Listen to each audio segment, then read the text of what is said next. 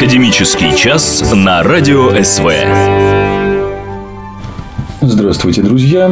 Это программа «Академический час» и ее ведущие Владимир Басков и Александр Хачукаев. Здравствуйте, Александр. Здравствуйте, Владимир. Беседа у нас сегодня пойдет, это будет своего рода экскурс в историю. Говорить мы будем о войне 1861-1865 годов. Гражданская война в Америке, война севера и юга. И эта беседа первая. Исторические предпосылки к этой войне. Итак, Александр, вам слово. С чем север и юг подошел к этой войне? Что стало ее причиной и что стало поводом к ней? Исторические предпосылки этой войны сложились очень давно. Еще в начале 17-го столетия, когда молодое американское государство, только-только формируясь, строило свою экономическую мощь на системе рабовладения. Эта система получила очень широкое распространение, преимущественно в южных штатах, но и на севере, вплоть до начала основных событий гражданской войны. Оно тоже было достаточно широко распространено. Рабство было тем самым мощнейшим экономическим топливом, благодаря которому развивалось американское государство.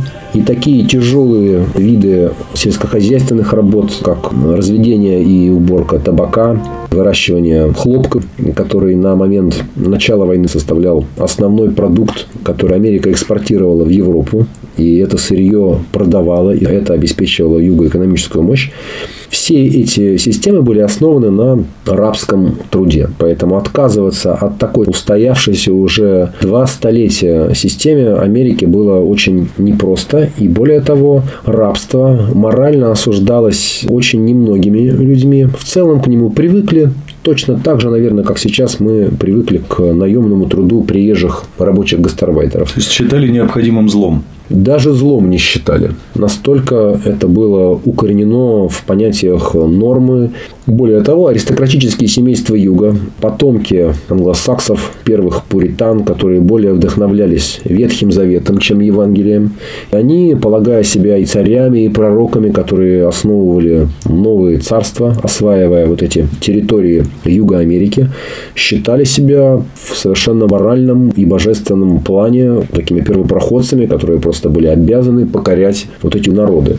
Рабами были не только чернокожие африканцы, которых с 1612 непосредственно до начала войны перевезли в общей сложности около 12 миллионов человек, но и огромное количество ирландцев. Например, прокламация 1625 года Джеймса VI, она напрямую отсылала к тому положению, чтобы политзаключенные Ирландии, ирландцы, недовольные существующим строем, восставшие и так далее, и так далее, перевозились через Атлантику в Новый Свет и там продавались на месте в те штаты, в которых была наибольшая нужда в рабочей силе. Ирландский раб был очень дешев, африканский более выносливый, более дорогой, поэтому первые опыты Евгеники по скрещиванию более мощных физических рабов с белыми женщинами для того, чтобы получить выносливость выносливый приплод для работ на полях, они как раз производились плантаторами-рабовладельцами. К середине 19 столетия юг США в числе восьми самых одиозных рабовладельческих штатов представляли собой уже систему сложившегося ортодоксального рабовладения. И очень часто делается упор на то, что это рабовладение было мирным, это были уже отношения добросердечного соседства. Но, глядя на фотодокументы, сохранившиеся той поры, читая роман Гарри Бичерстоу «Хижина дяди Тома», который сейчас во многом обвиняют в том, что он передергивает факты, и там есть некоторая натяжка, в целом система рабовладения никаким экономическим фактором, нормами морали оправдано быть не может. Человечество действительно проходит какие-то чудовищные часы своего взросления и воспитания. И вот это закоренелое злодейство, которое было возведено в закон, оно только лишний раз демонстрирует, каким чудовищем может быть человек. Что ж, с предпосылками более или менее понятно.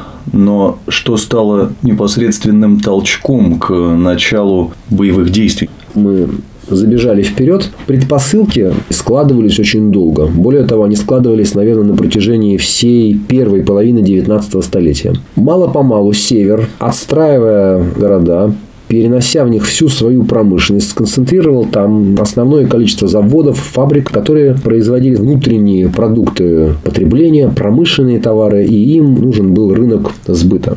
Юг и закупал предметы и роскоши, и интерьера, и первой необходимости, и сельскохозяйственные орудия, быта, да, у англичан и французов. То есть громадное количество товаров перевозили через Атлантику. Это были целые караваны судов. Туда ввозили промышленные товары, а обратно вывозили сырье, табак, хлопок, все то, что юг производил в громадных объемах благодаря все тому же рабскому труду.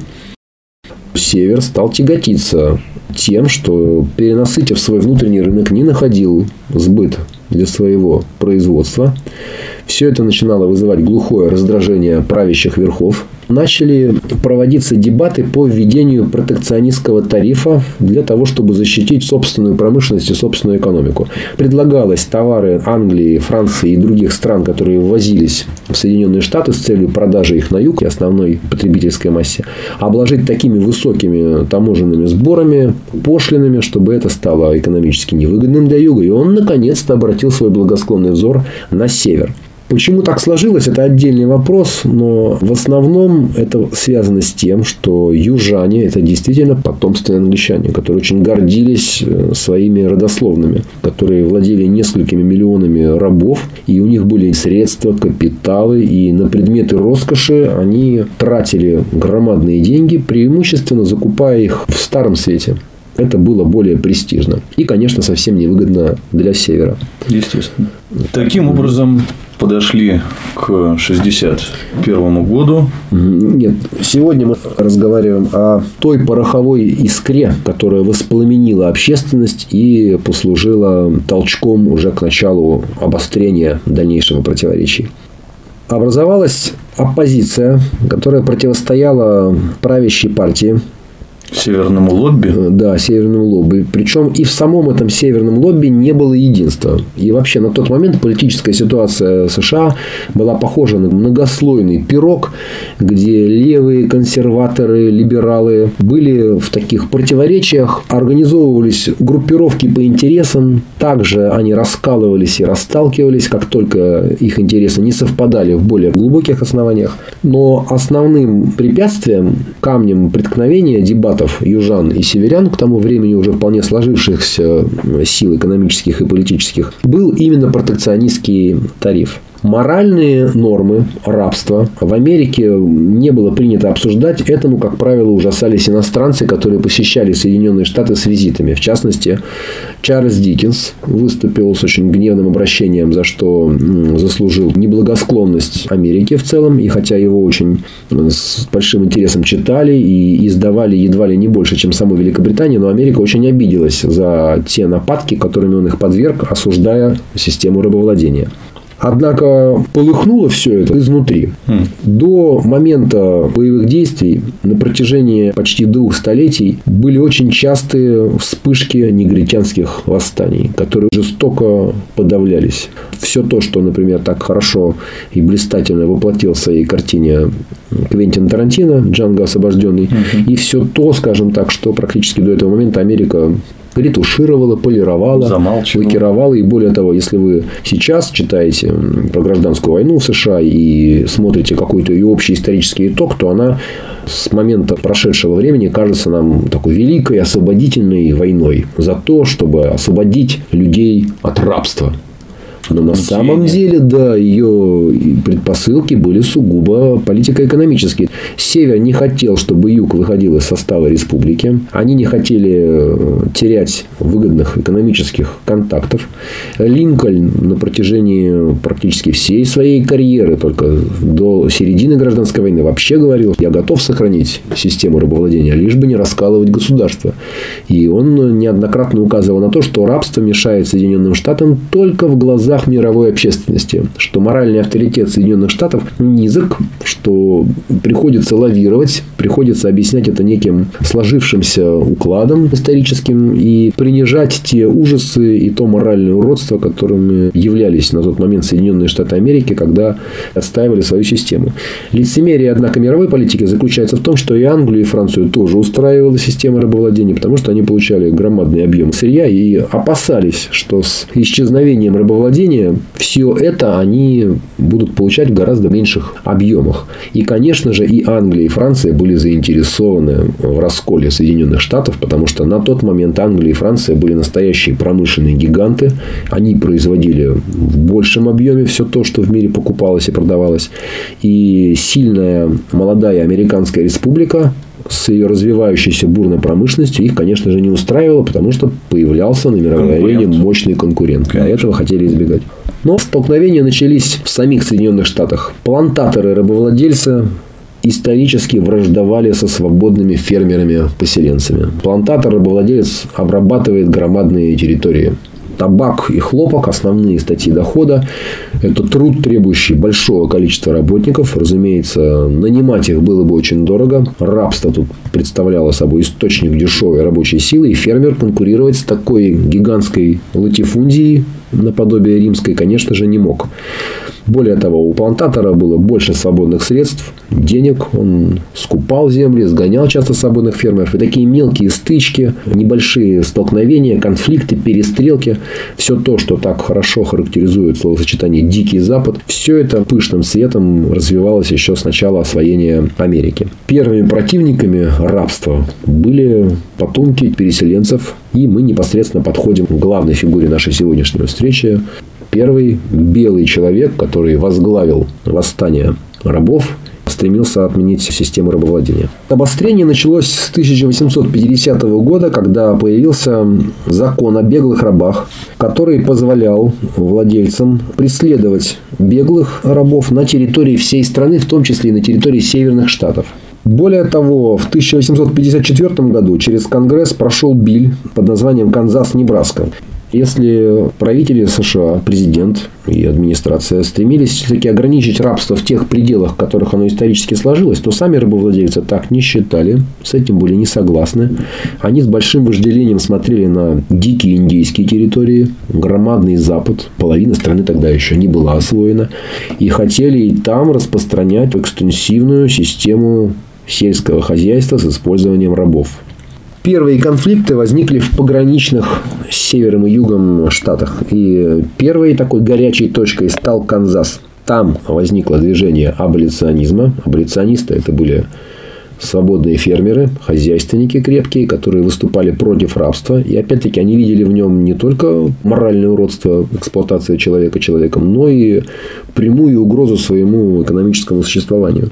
Рейды аболиционистов Отдельные вспышки, конфликты начинались еще до выступления Джона Брауна, но Джон Браун стал высшей кульминационной точкой этих настроений. И то, что произошло уже дальше после восстания Джона Брауна, носило эффект шоковой разрядки, после которой страна окончательно разделилась на два враждующих лагеря. Итак, Джон Браун, кто же это был такой, что он из себя представлял? Джон Браун, легендарная личность сначала американской, а затем уже и мировой истории, был потомком пуритан Янки, которые всегда вдохновлялись Ветхим Заветом более чем Евангелием.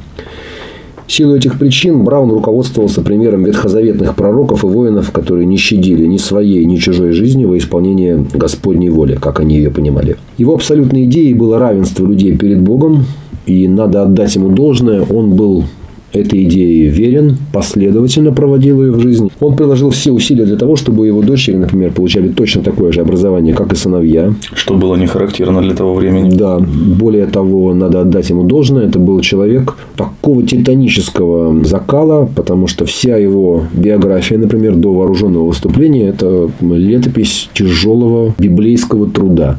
Выделка кож, земледелие. Он несколько раз разорялся, переезжал с места на место часто корчевал участки земельные, если мы посмотрим дагерротипы тех лет, которые прекрасно запечатлели его черты в разном возрасте, то мы увидим образ человека, как может выглядеть библейский старец. Хотя на момент казни он был не таким уж и старым человеком, ему было всего 59 лет.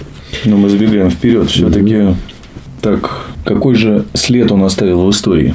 Он был убежденный филосемит вследствие углубленного в изучение Библии. Также был поклонником культуры чернокожих американцев после того, как познакомился с беглыми рабами, которые основали свое собственное небольшое поселение, колонию в Северных Штатах. И увидев человеческое достоинство в людях, которым в этом было отказано априори, по уже устоявшемуся убеждению, его человеческое достоинство было возмущено. И он был уверен, что само по себе рабство не кончится, и с ним необходимо покончить насильственным путем. Его план состоял в том, чтобы поощрять рабов к бегству, он на протяжении всей своей жизни выводил беглых, помогал им и укрывал. Создавать из беглых рабов вооруженные группы в горах и с помощью этих групп постоянно вести партизанскую войну против рабовладельцев-плантаторов с тем, чтобы постепенно привлечь на свою сторону все больше и больше сторонников. Имя Джона Брауна и прежде всего его мученическая смерть получило очень широкое распространение в народном творчестве. Трагедия Джона Брауна состояла, наверное, в том, что, несмотря на то, что настроение Джона Брауна разделяли многие прогрессивные американцы, когда он выступил со своим крошечным вооруженным отрядом, он хотел захватить арсенал в Харперс Ферри, поднять там вооруженное восстание. Ему все удалось, он захватил арсенал, заперся в нем. Но поддержки никакой не оказалось. Массы были не готовы к тому, чтобы действительно прийти к нему на помощь. Историческое осознание, необходимость всего этого была осознана только через, наверное, два года, когда уже началась война. А прокламация об освобождении рабов Линкольн подписал к 1 января 1862 года, когда война шла уже почти два года. На тот момент Браун был герой-одиночка. Он был такой ласточкой, которая сделала весну. Опередил свое время. Опередил свое время, да. И вот именно за иррациональность его подвига, пример, который он подал, он и вошел в историю как ярчайший, харизматический, жертвующий собой во имя идеи такой вот человек, который действительно обессмертил свое имя. Что самое интересное, что штурм Арсенала, который захватил Джон Браун – возглавил полковник Роберт Ли, будущий генерал, генерал да, конфедератов и такая же историческая звезда, но уже со стороны юга. Когда Джон Браун был захвачен, он был очень тяжело ранен. Полковник Роберт Ли в рапорте писал, что Браун клялся, что его целью было освобождение всех рабов Виргинии, и что восставший признает, что он разочарован отсутствием помощи со стороны как черного, так и белого населения штатов. Негры, которых он силой согнал со всех окрестностей, не оказали ему добровольного содействия. Ни один раб, содержавшийся в арсенале, не принимал участия в конфликте. Они все внезапно заробели, испугались. Браун остался, по сути, один с сыновьями. И все они разошлись по домам, как только были освобождены. Результат доказывает, писал полковник Роберт Ли, что этот план был разработан фанатиком и сумасшедшим, и он не мог закончиться ничем другим, кроме провала. Несмотря на то, что советская историография говорит, что суд над Джоном Брауном был очень скорый и несправедливым, это не так. Ему были предоставлены адвокаты. Разбирательство шло несколько месяцев. Была сделана врачебная экспертиза, и он был признан вменяемым. Суд состоялся 27 октября. Дрился он 5 дней. Джона Брауна вносили в зал суда на носилках, так как он после этого ранения не мог ходить. Не, оправился. Не оправился, да. да. Суд обвинил Брауна в измене штата Виргиния, убийстве белых людей. Ну да, действительно, несколько человек погибли при штурме Брауном арсенала. Адвокаты настаивали на невиновности Брауна и мотивировали это тем, что он не мог изменить штату Виргиния, которому не присягал на верность лично никого не убивал, а кратковременность его рейда свидетельствует о том, что никакого массового подстрекательства не было, и оно, собственно, не удалось. Тем не менее, 2 ноября Джон Браун был признан виновным по всем трем пунктам и приговорен к смертной казни через повешение. Апелляция адвокатов Браун, их услуги оплатил Уильям Сьюарт, купе с некоторыми другими видными политиками Севера, а Сьюарт – это будущий госсекретарь в правительстве Авраама Линкольна, была отклонена. И в своей последней речи на суде Браун заявил, эта речь стала исторической прокламацией и, по сути, прологом гражданской войны.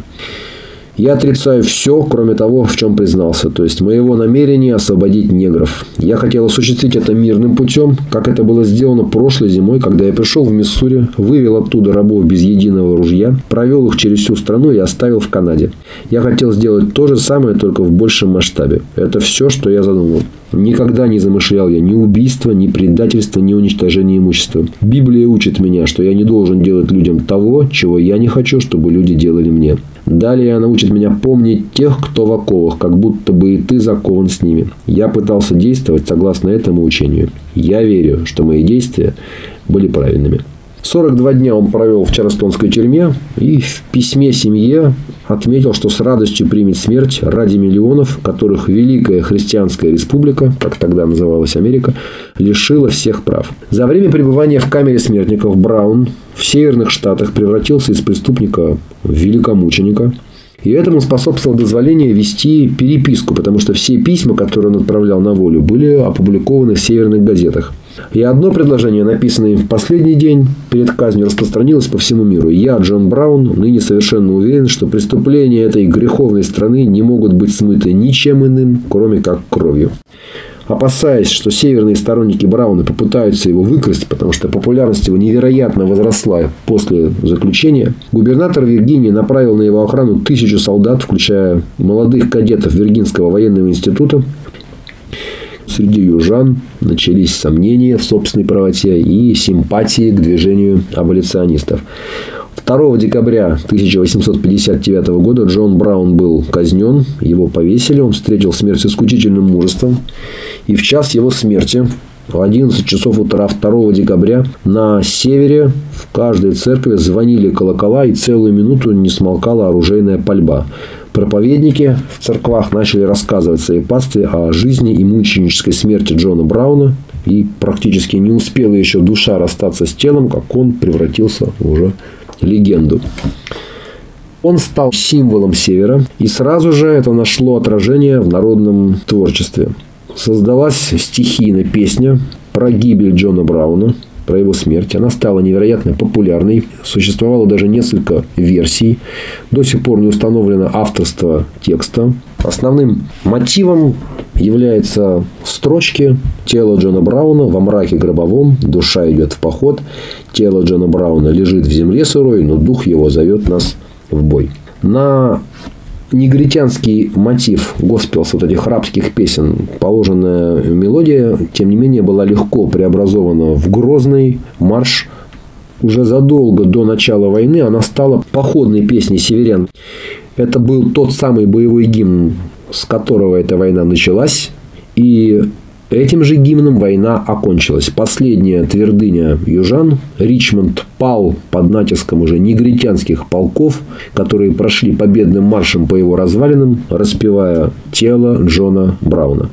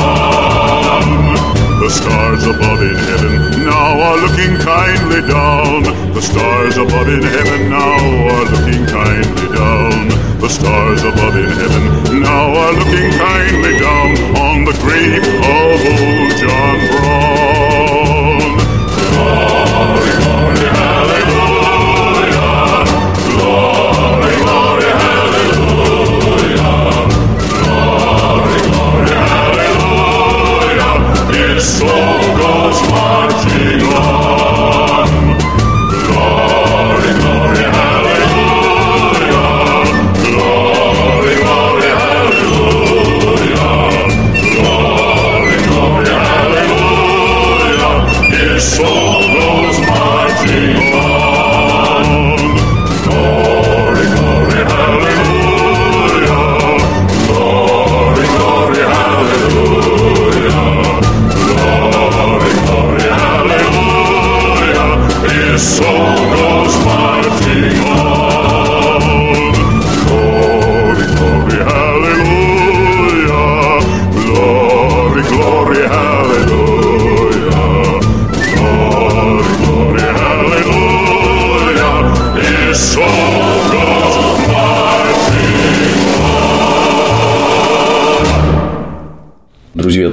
Звучит та самая знаменитая походная песня «Северян. Тело Джона Брауна».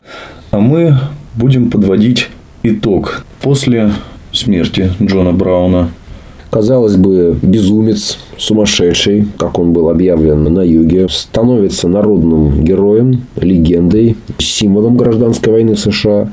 Надо сказать, что в Советском Союзе, когда началась Великая Отечественная война, и мы ждали открытия Второго фронта, в рамках вот этого громадного военного и экономического сближения с Соединенными Штатами Америки хор имени Александрова блистательнейшим образом исполнил этот боевой гимн Республики Соединенных Штатов.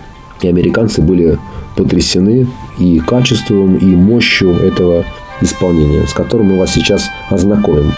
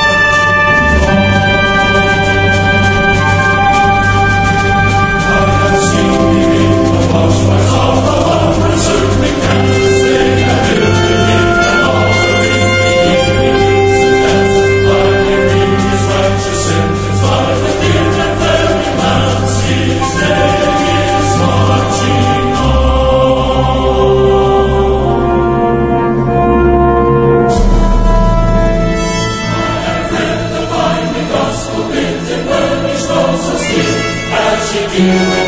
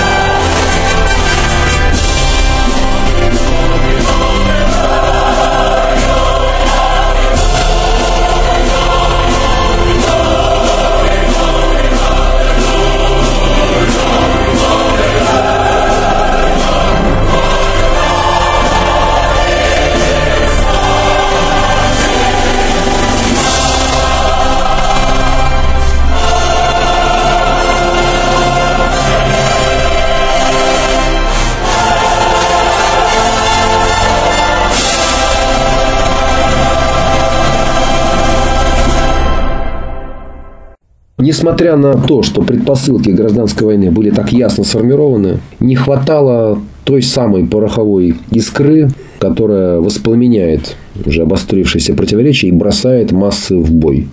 Джон Браун был той самой искрой, из которой возгорелось громадное пламя гражданской войны, воспламенило людей уже не по принципу экономики, а по принципу вот такого морального разделения. Или вы за свободу и признаете тогда, что она является необходимым благом для всех. Или вы действительно рабовладелец, если допускаете моральные нормы владения другим человеком и лишаете его тем самым человеческих прав. На этом Первая часть нашей беседы, посвященной гражданской войне в Америке, войне севера и юга, подходит к концу. Это была программа «Академический час». Над ней для вас работали ее авторы и ведущие Владимир Басков и Александр Хачукаев. Мы продолжим нашу беседу через неделю. Всего доброго!